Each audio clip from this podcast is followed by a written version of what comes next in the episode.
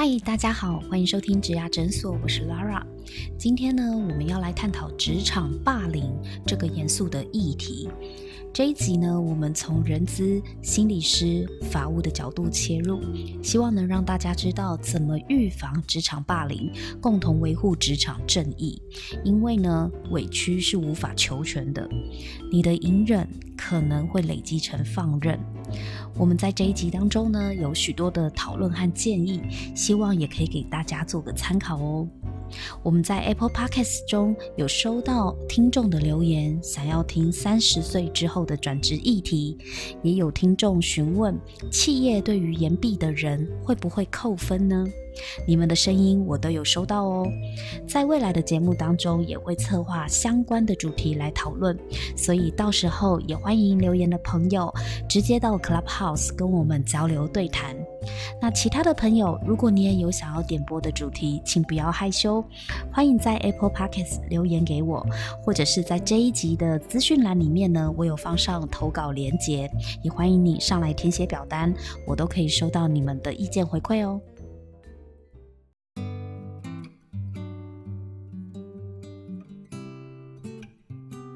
大家最近还好吗？希望各位听众朋友呢都能平安健康哦。Hello Sam。Hello Lara，好久不见。Hello，就是呃，今天有加入这个房间的朋友们，大家好，我是 Sam 啊。目前的话是在科技业担任产品企划的角色。那今天呢，我们要来讨论职场霸凌这个敏感的议题，这也是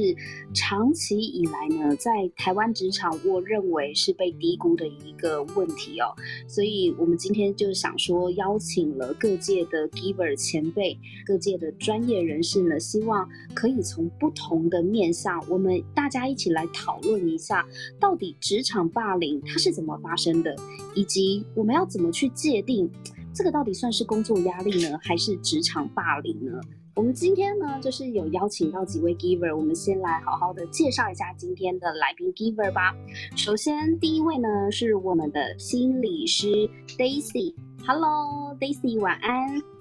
Hello，老板晚安，大家晚安。在这样子一个呃疫情很紧张的夜晚啊，我觉得真的是很不容易，那也很开心今天能够跟各位在线上见面。然后我也许会分享一些，就是我身为一个职场那个呃经历可能是霸凌，但是又不确定是霸凌的这样子的经验。然后后来又身为一个心理师，想要在这边跟大家有一些对话跟分享。谢谢哦。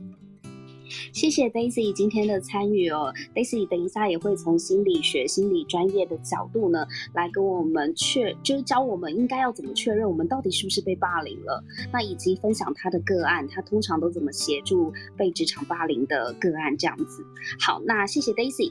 第二位来宾呢是蔡嘉恩律师事务所的资深法务经理 Gary，Hello Gary，晚安。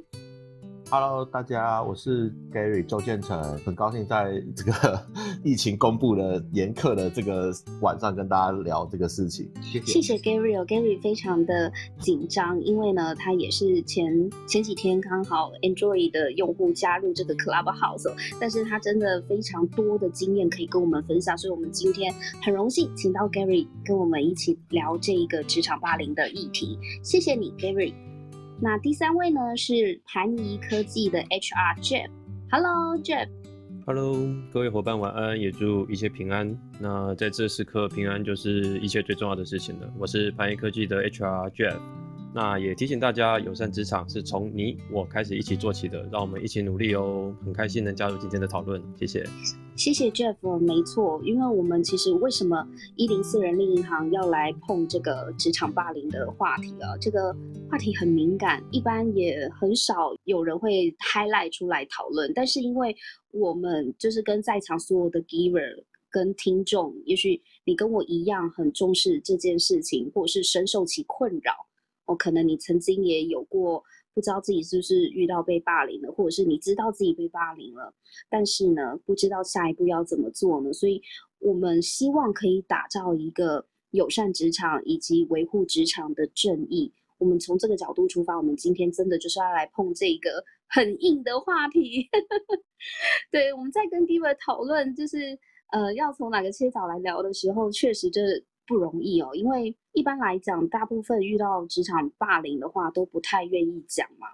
对，这个是我们也等一下会跟大家分享一下玩数据的调查。对，可是你不讲，你隐忍的话，那是不是又纵容了？呃，真的职场上面某一些不公义的状况发生了，我们是不希望这样子的恶性循环发生，所以我们才会想说，那我们今天就是来碰一个大家可能不太想谈的烫手山芋，但是目的是为了要维护职场正义，跟我们真的希望可以改善职场的环境啊，打造更友善的一个友善职场。我们呢，先谢谢就是几位 giver，那跟大家介绍一下。好，那我们今天呢，会从心理学、法律跟人资的角度来讨论关于职场霸凌的这个议题。那我们也邀请到上班族代表 Sam 啊，先问一下 Sam 好了，你有没有遇过职场霸凌的经验啊，Sam？因为我之前曾经在某一份工作里面啊，曾经。有一位呃比较资深的同事，然后他就是对于他们部门的一些之前新进的同仁，我觉得态度上比较没有那么的友善，有可能也是因为他怕新进的同事取代掉他的位置吧，所以每次有新进同事进入来之后，他。就不太会好好的做这个新人教育，因为我们 mentor 的指导制度通常要好好的带新人嘛，那感觉上他就是没有好好的带。可是如果新人遇到什么样的状况的话，他好像也蛮喜欢放大检视，导致他那个那个部门的新人通常流动率就蛮高。我这个算职场霸凌吗？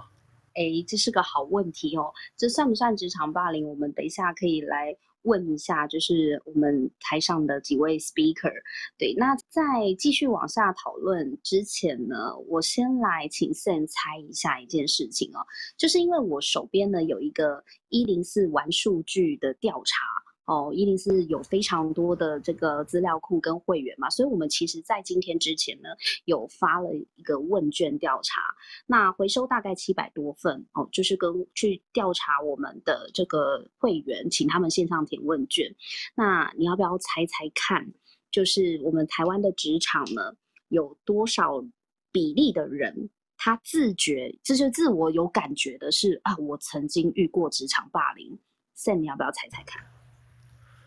我猜，如果是以我自身的案例，可能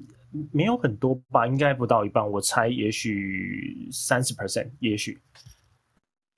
好，那我这边讲一下哦，就是就我们回收的这个问卷啊，七百多份问卷里面有自己有感觉自己被霸凌的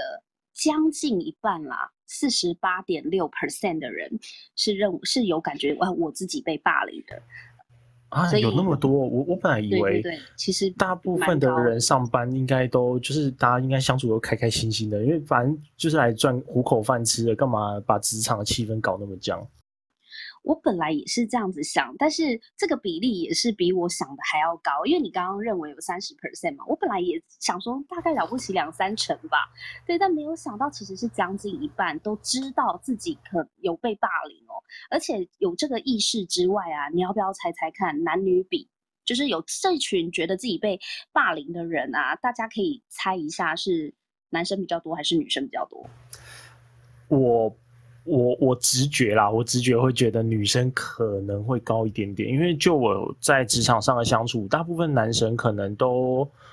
嗯，算直来直往嘛，好像比较不会来暗的。那那当然有可能是我是错误的经验，那待会其他 giver 也可以分享看看。没错，其实这一题，呃，跟我想的原本也是一样。其实我原本也想说，如果真的有遇到被霸凌的话，应该是女生比较多。对，那我们调查出来的结果确实是女生呢是有过半的，五十二 percent，那男生是四十六 percent，就是没有相差到很多啦，但是还是以女生居多这样子。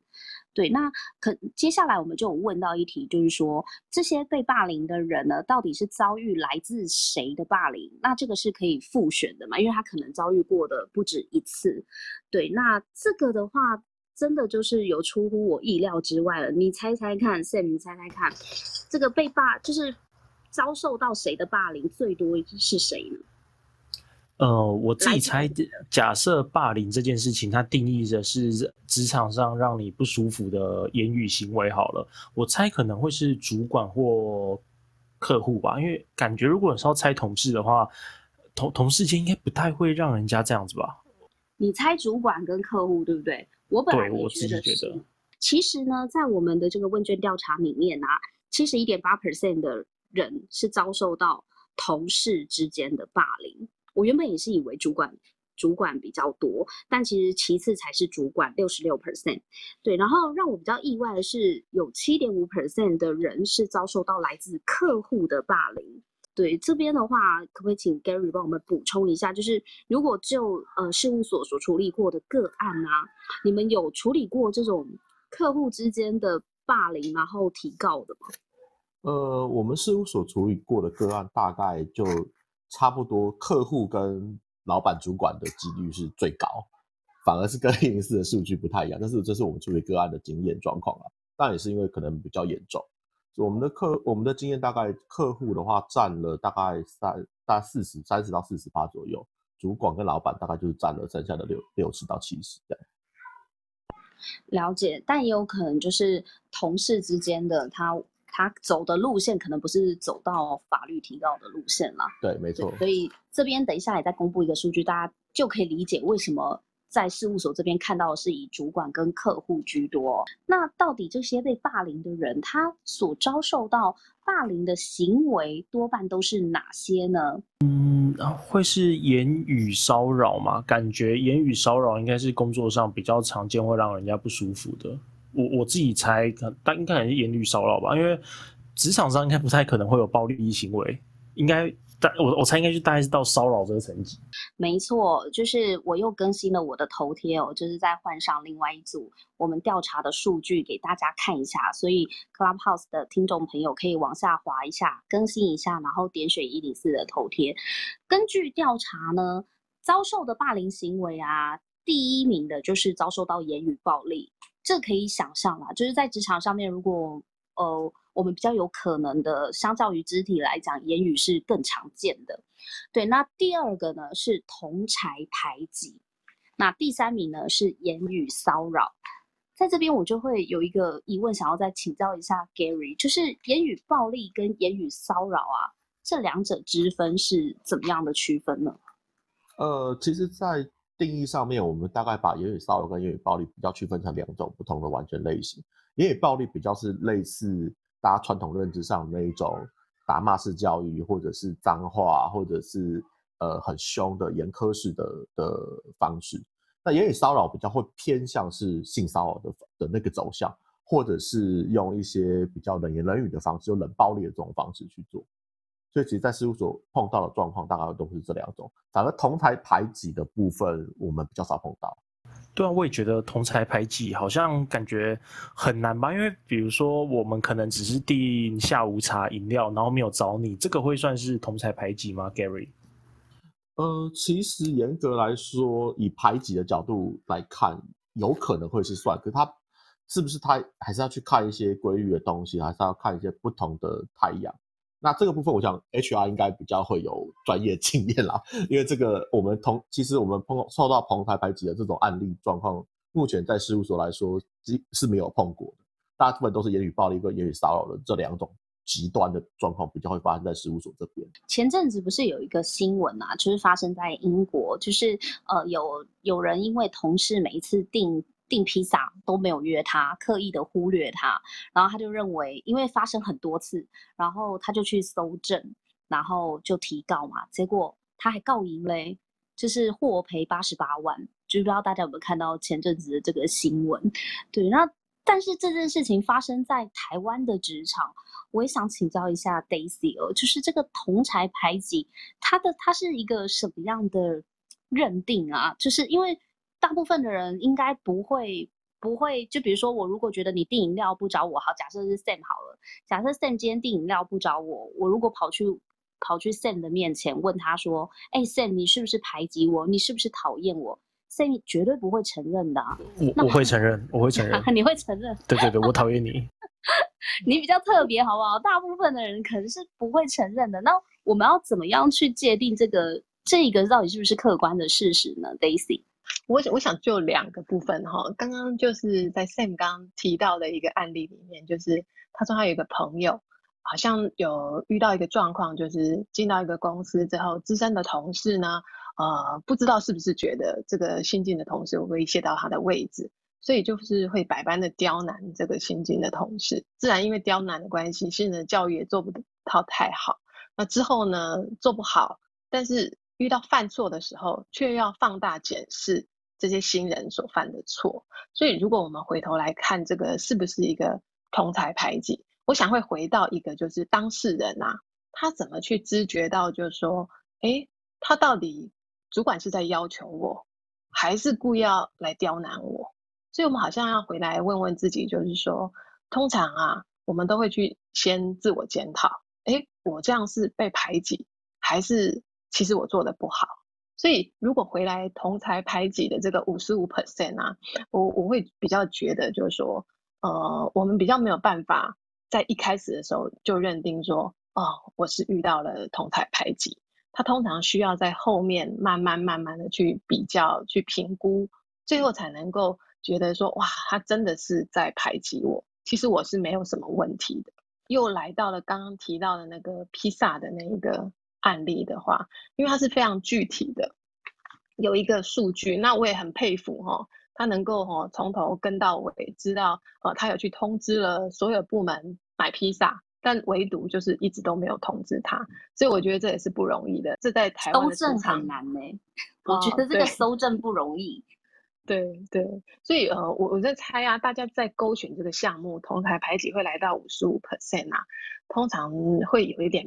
对自己半信半疑，所以我想也是回到大家不知道。也许我等一下我们可以有些讨论，大家怎么来看我是不是遇到了？我真的被排挤了吗？还是它是其他的状况？好，谢谢 Daisy。因为等一下如果直接分享您遇过的经验的话，我相信我我们就会知道说，中间光是要认定我是不是被排挤，其实是有步骤的。对，并不是我主观的认知，就是觉得，哎，对我被排挤了。这个跟在心理学的角度，就是帮个案协助个案去认清他到底遭遇到什么样的状况，是有专业的步骤可以走。那等一下再请教 Daisy 跟我们分享更多哦。谢谢 Daisy。刚刚有讲到，就是遭受到的对待呢，其实言语暴力还是占最最大宗。大家知道说，我们调查的这一群网友、这群会员，他们遭受到。有四十八点六 percent 曾经有遭遇过霸凌，那大家猜猜看，他们的下一步会怎么做呢？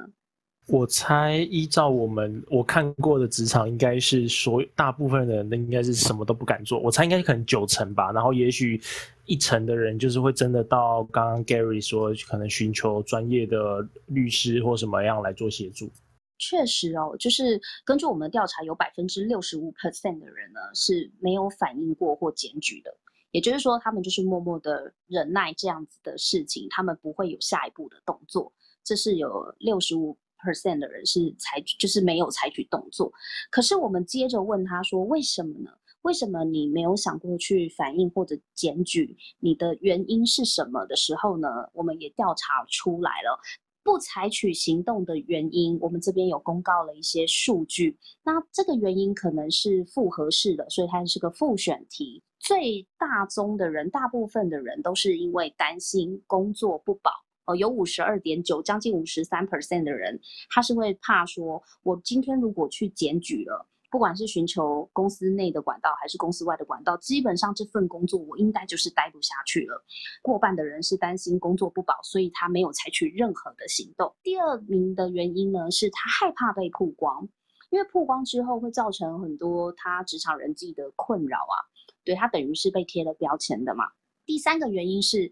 我知道我被霸凌了，可是我不知道要跟谁申诉，那也占了将近三成了，二十七点八 percent。第四个呢，是我根本就不知道这是霸凌。当初我没有想到，我现在回想，嗯，我觉得我遇到了霸凌。对，当初的霸凌意识薄弱的大概是十二点五 percent。台湾的职场霸凌这件事情呢，相较于校园霸凌呢，我觉得在人民自觉意志上面还是比较低一点点。为什么会比较低呢？我们先问一下心理师 Daisy。你怎么看呢？这跟台湾一般职场的工作者他的心理状态是什么原因，让大部分的人可能即便遭遇到了，也是默默忍受，又或者是遭遇到了，可是我不知道这叫做霸凌。你怎么看呢？就应该这样，我们先来谈谈，就是说我们为什么会去要一个工作？许多人要一个工作哈，我在猜，恐怕是为了要糊口饭吃嘛哈，然后能够有一个不错的收入，然后接下来才会是，哎，我想要在这个工作上面有一些发展，那我对我的未来有什么帮助？然后之后呢，也许你还会谈到你未来的梦想。所以，如果我们从这样子三个步骤来看的话，也许大部分的人他在进入职场之后，他本来怀抱着是一个呃，可能我想要来好好的呃来冲刺一下，看看自己这一辈子接下来能够怎么样子的一一个过生活，然后怎么样找到符合自己想要的这个工作。那可是我们也知道，这个中间还包含了许多的现实，也就是刚刚 Lara 所提到的哈，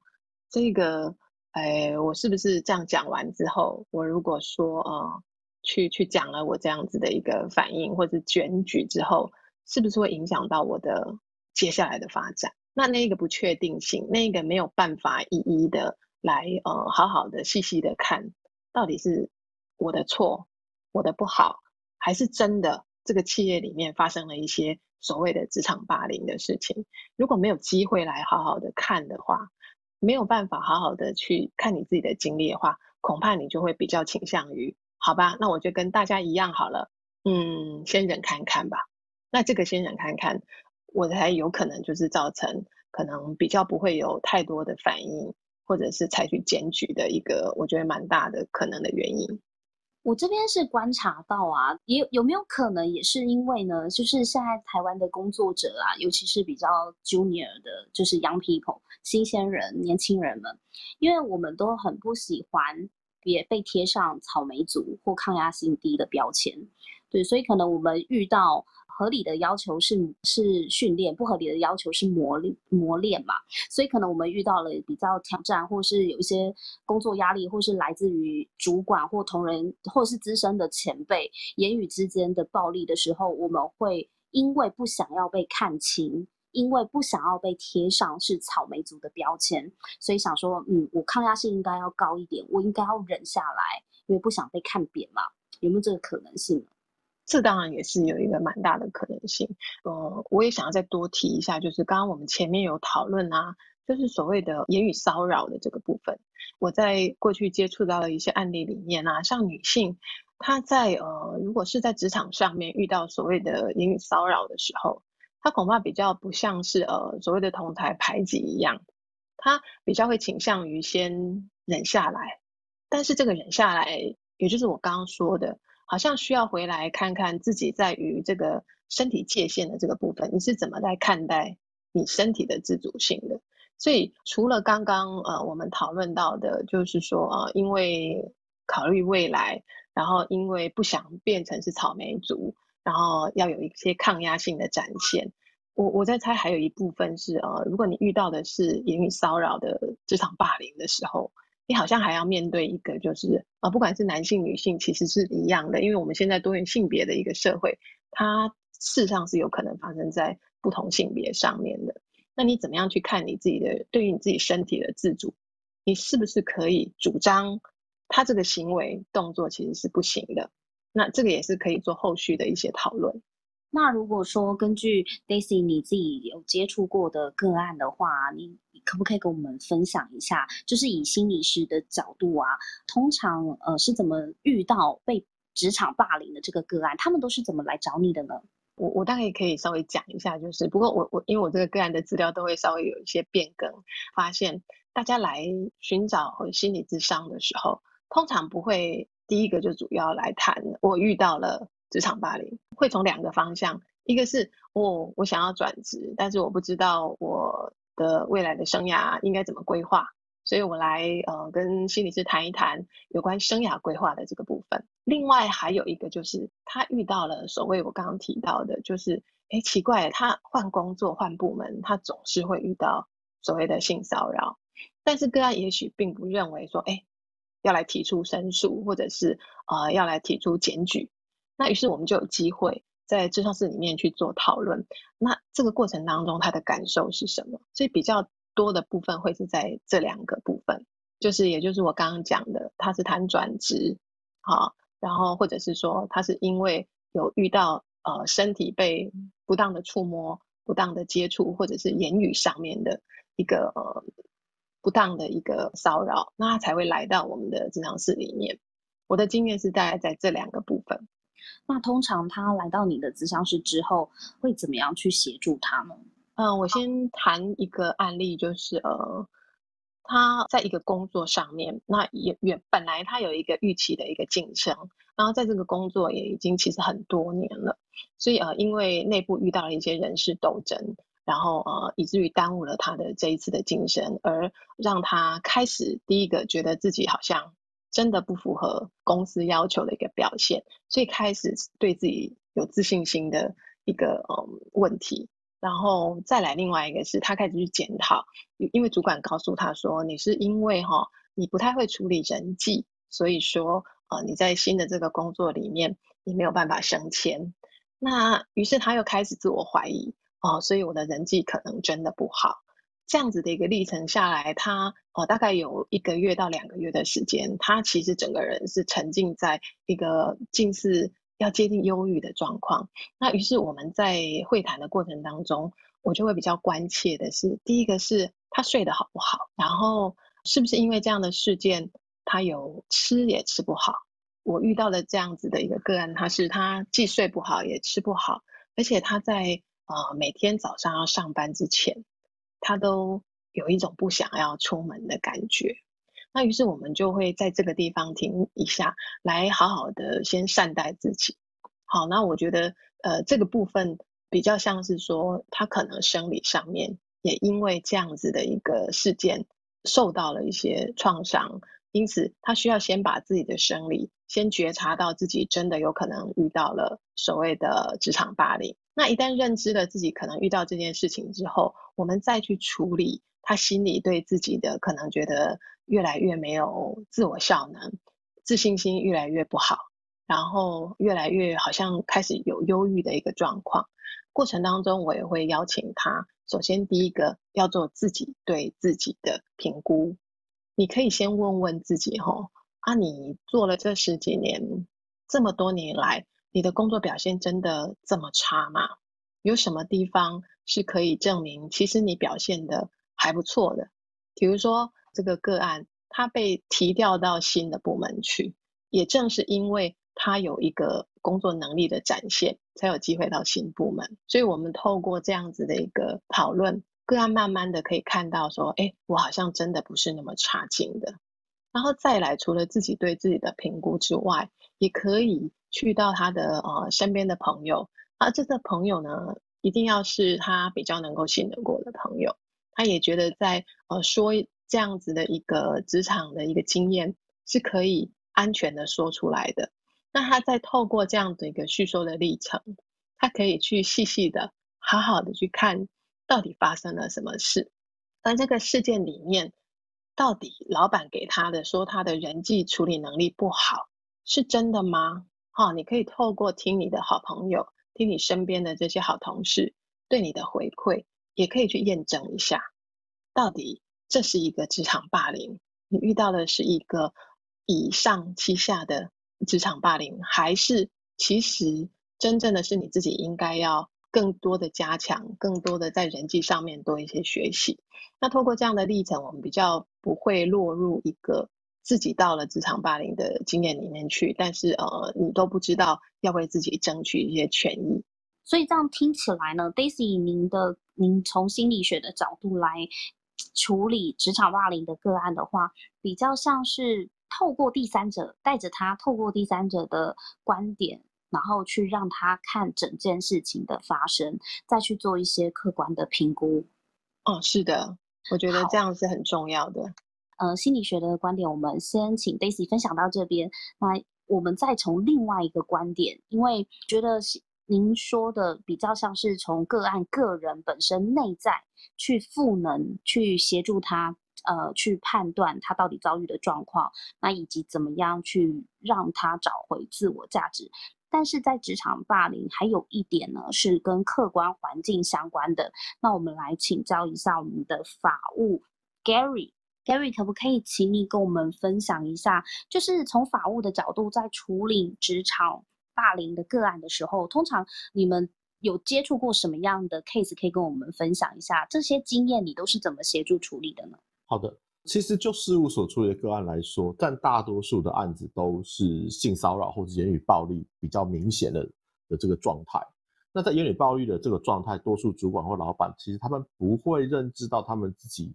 很平常、经常性的脱口而出的言语会对下属或是员工会造成一种霸凌的现象，或者是甚至有有点像精神伤害的这个状态。那在我们事务所处理的个案之中，又以蓝领阶级的产业的工作状况比较多。好，那举例来说了哈，就是一个个案的状态，就是它是一个建筑工地的 case。那这个主管长期就是用训斥啊、骂脏话啊，好带领下属从事这个相关的这个工作，什么工作我就不讲了。好，那是因为这是长时间的积累的关系，因为这是一个学徒制的工作。那当事人就是呃找我们事务所投诉的这个这个当事人，就是会有一些精神上的疾病。那我们的 SOP 的做法都是先当然先保护当事人嘛，所以我们原则上是发函给公司跟负责人去沟通，说哎。这边有一个职场霸凌的状况，那甚至于可能会有侵权行为的的行的状态。好，其实负责人从头到尾都不知情这个状态，是因为后来我们告知了用飞船呃的方式发了之后，他们才知道说哦，原来这个主管这个长期行为是会造成这个职场霸凌的状态，而且这个员工已经就去看精神科取得相关的病历证明了，所以。其实到最后面沟通的结果是，公司是把这个主管支遣掉，然后给付甚至给付了员工慰问金这些。所以我觉得，其实，在这种状况底下面，比较问题比较严重的时候，才会到事务所来找我们。其实我个人觉得，可以更提早一些去去发掘这件事情。我觉得大家会对这件事情应该会更敏锐去。处理，所以如如果这个个案是后来该公司就是资遣了这个主管，但是这个主管他本身是没有病逝感的，其实他他不认为他这样做有什么问题嘛，对不对？对，没错，他不觉得他有什么不对的地方。大家有遇过这样子的状况吗？对啊，我很好奇，Gary，你讲的这个是比较像是工地的嘛？你刚刚说的是，对，呃，你你曾经遇过的这个是属于工地发生的事情。是。那其他 Giver 有遇过类似的状况吗？这个部分我可以稍微做一些分享，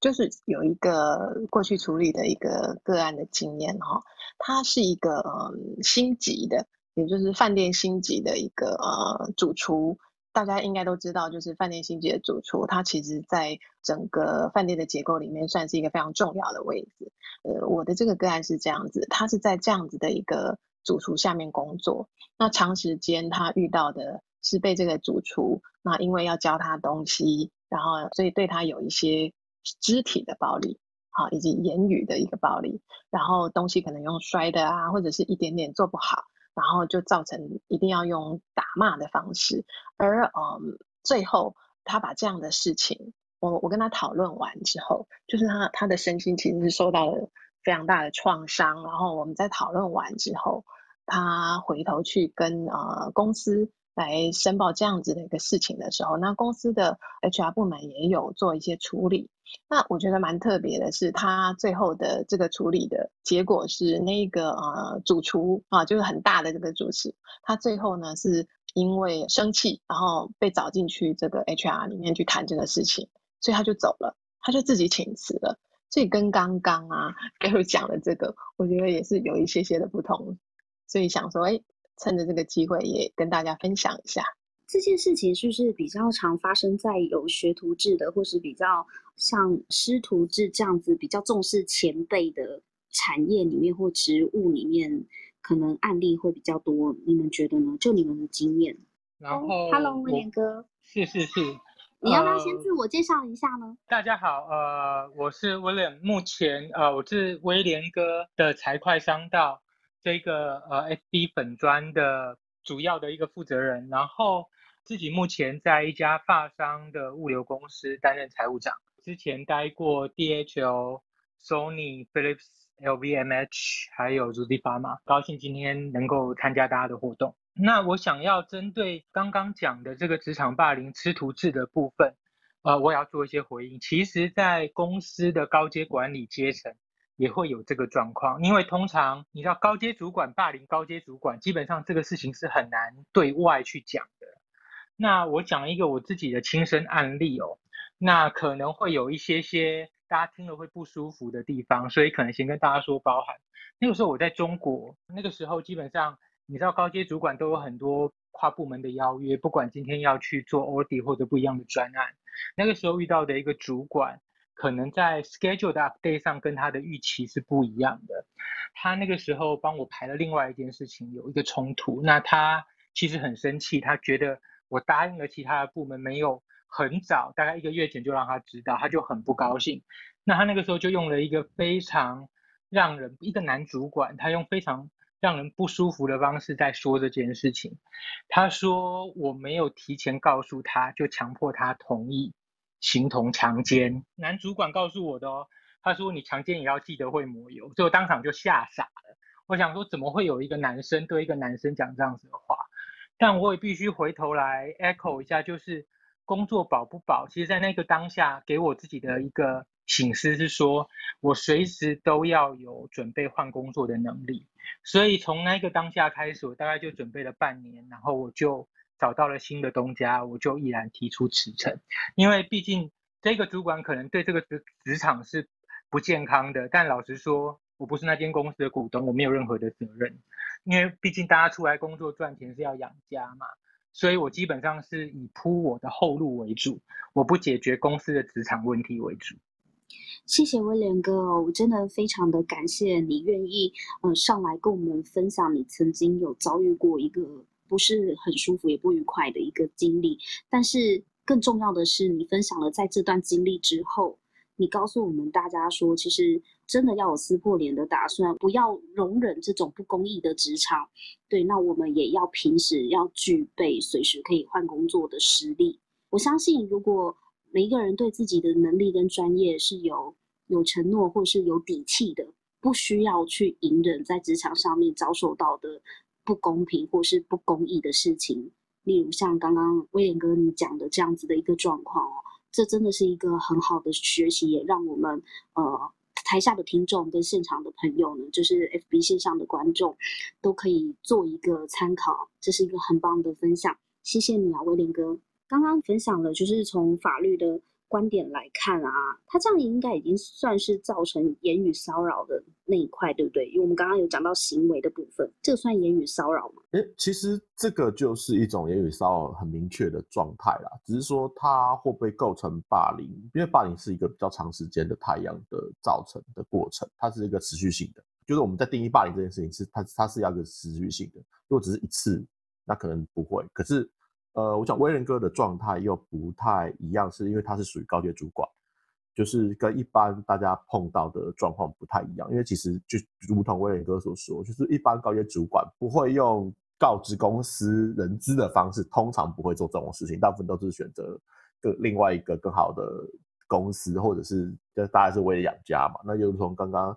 呃，Daisy 聊的那个经济主厨，他觉得哦，反正我就离开，反正我我很强，我在哪边都可以。可是其实这不是正确的事情，我自己这么觉得。因为我觉得这些事情都应该要有一个正向思考去检讨，说，哎，我的所作所为是其实是伤害了别人这件事情上。不好意思，Gary，不好意思，我打断您哦，因为主要的问题是有收证上的困难，因为这种事情如果它常常发生。那我就有可能需要去录音取证，但即使是这样子，因为可能我待的公司基本上很大，而且大家基本上时间也不会算太短。那其实这样子搞下去，我基本上也没有办法在那一个环境下生存。所以对我来说，那如果这个事情又传到其他的公司，就变成，呃，我不知道会不会被解读成我是一个会用法律手段。来搞公司的人，所以在这一些考量下面，其实我会觉得目前的环境对这样子的 case 对受害人是没有很足够的一个保护了。呃，我必须要说，因为其实这样这类型的案子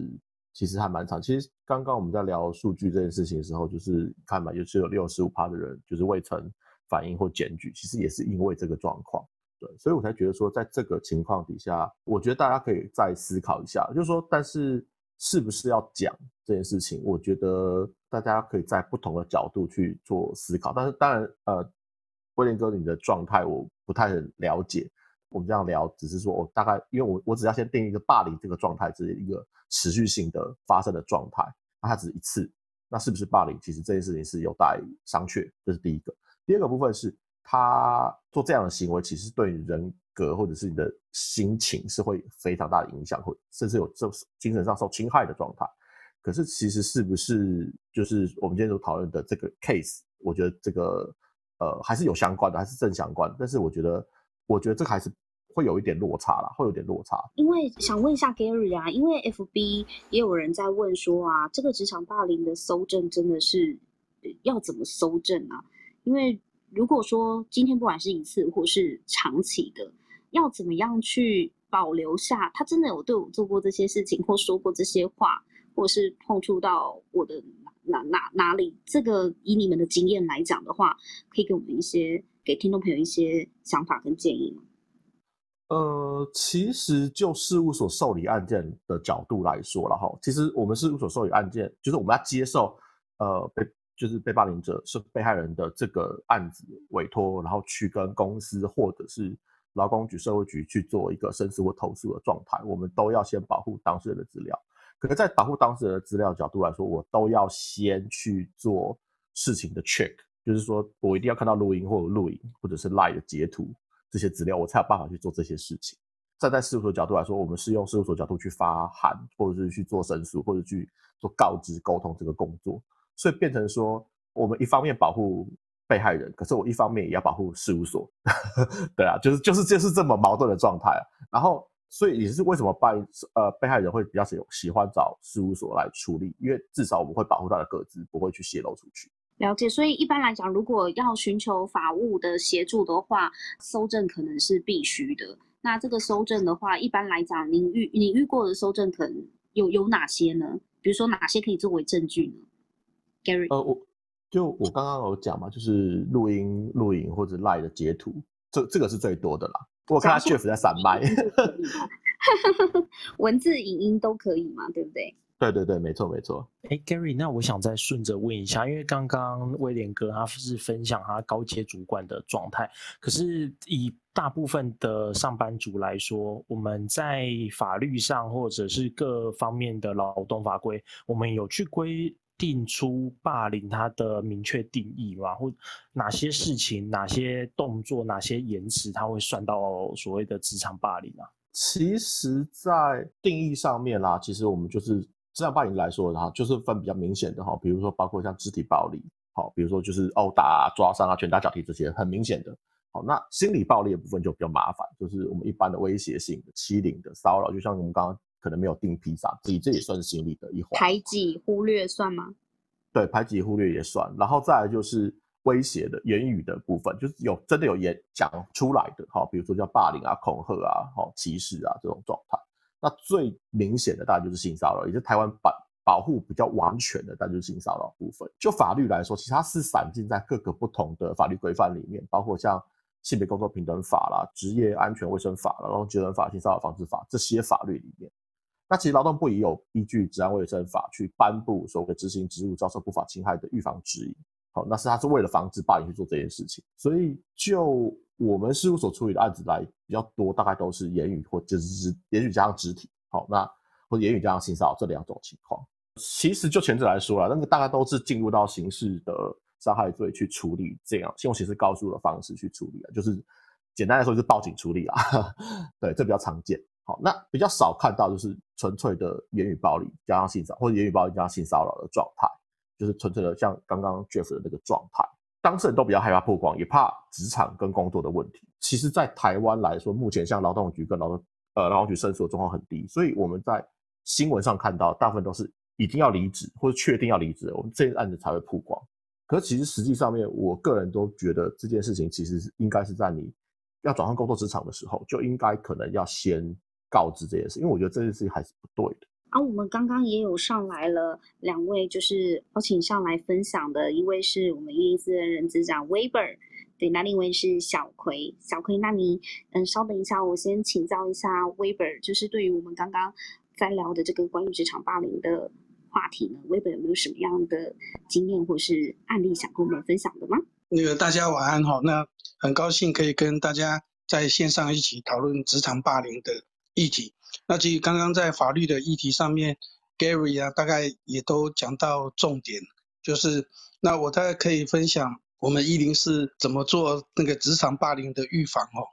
那其实，在两三年前，我们公司确实也都有发生职场霸凌的的一些议题啊，比如说，呃，业务主管在工作跟业绩的跟追上面，有时候用语态度用的非常的比较尖锐，哈。那这甚至我们有同仁，比如说在同一个 team 里面一起做专案，然后呢，在自己的 Facebook 也会去批评，还有去诋损他的 team member。那这个都是在我们过去会遇到的的一些案例。所以在两三年前呢，我们也因为又就参照职业安全卫生法，就 Gary 他刚刚提的。我们第一个呢，就是依照劳动部的一些呃规范呢跟建议的事项，第一个要请董事长签署职场霸凌零容忍的政策，也要公告给所有的员工。那当然，劳动部里面有一个很好的范例，就是主管哪些行为会构成职场霸凌。那第一个，比如说他是你没有理由的禁假，还有孤立，然后呢，还有工作呢都不不给他工作做。然后第二个。用那个显微镜来看他的过错，那再来就是他可能会有性骚扰，或是在言语上面会去诋损他，好诋损自己的部属或其他部门。各位如果看最近的报道，也可以看到，在国外，光是部门同仁聚餐，只有一个人没有被邀请，对不对？这样子也就会被构成职场霸凌了。在一零四，在两三年前，我们做了把主管跟同仁呢，我们把那个职场霸凌的一些民事。还有刑事、还有行政法的一些责任呢。那透过我们的法务长，我们也录制那影片，然后让同仁看到，看到说我们公司非常非常重视职场霸凌。那特别是主管是一定是必修的哈，就是因为职场霸凌很多都是发生在主管身上，所以我们的主管是一定要必修。这两三年确实就改善很多，我们发现公司有做一些配套措施，还有宣导。我们发现那种案，就这这两三年几乎就没有发生这些呃过去不好的案例啊。所以这也是我们在看一零四，我们做过因为，我们都建议各位，因为在在线上还是很多是 HR 的主管，还有企业的老板，我都建议可以参照参考那个劳动部的一些呃参考的准则，然后呢做了呃办一些教育训练，让他们知道说职场霸凌是对当事人来讲是很那个受伤很严重。第二个我在看，我过去在当人资主管的过程里面，有发现职场霸凌，不管是加害者或是受害者，其实他们都没有那种类似我们讲病逝感。比如加害者，像业务主管，他在指责自己的部署，他也会讲说：“哦，我做了三十年的业务主管，我以前都是这样在指责我的同仁，然后在 review 他业绩，为什么都没有事？那为什么这位小姐呢？我讲这样子就不行了，然后他就睡不着觉，甚至晚上还要吃安眠药才能够睡觉。”包含那个加害者，他都没有意识到说，实际上每一个人对言语、眼神、态度跟行为的忍受度是不一样的。所以，不管是性骚扰防治法，或是在职场霸凌上面，有一个很重要的观点是，你还是受害者他自己本身的感受是为主的，不是你加害者的角度来看，说我没有这个心意，我也不是故意的。好，所以好像感觉自己就是没有罪恶感。那其实第二个，从受害者的角度来讲，我们从调查里面也可以看到，说很多人不想采取行动的原因，还是想要保住自己目前的工作所以这这个也会造成那个加害者他会一直一直会重复这种行为。所以我们都还是像在公司里面，包含我们在新人训练，我们都要跟所有的人讲得很清楚，什么叫做性骚扰。那当你觉得有一点点不舒服，不喜欢，或是觉得说你有被侵犯到，这时候呢，你都应该要举手，直接拒绝。好，然后不管是跟人资，或是透过性骚扰防治的申诉信箱，那我们都会鼓励同仁一定要勇于去表达你对那个对方的一些行为举止态度，你是不高兴的。所以大概有这两点要跟各位分享。从 Weber 分享的这个。这段案例来看嘛，我觉得上下一心是很重要的。就是企业内部对于职场霸凌这件事情有没有达成共识，还是只是某些人觉得很重要？但是如果公司的高阶经理人或是高阶主管并并没有在乎，或是并不是很慎重处理的话，也很难维护职场正义。先别急着关掉哦，下一集呢，有一位听众直接跟我们分享他血淋淋的被霸凌经验，听得我们在场都很揪心啊，很心疼，因为呢，仿佛在我们的周遭也看过类似的场景，所以各位听众，你也可以在 podcast 当中呢听到他最真实的怒吼。那大家会好奇他后来怎么处理吗？请接续下一集继续收听哦。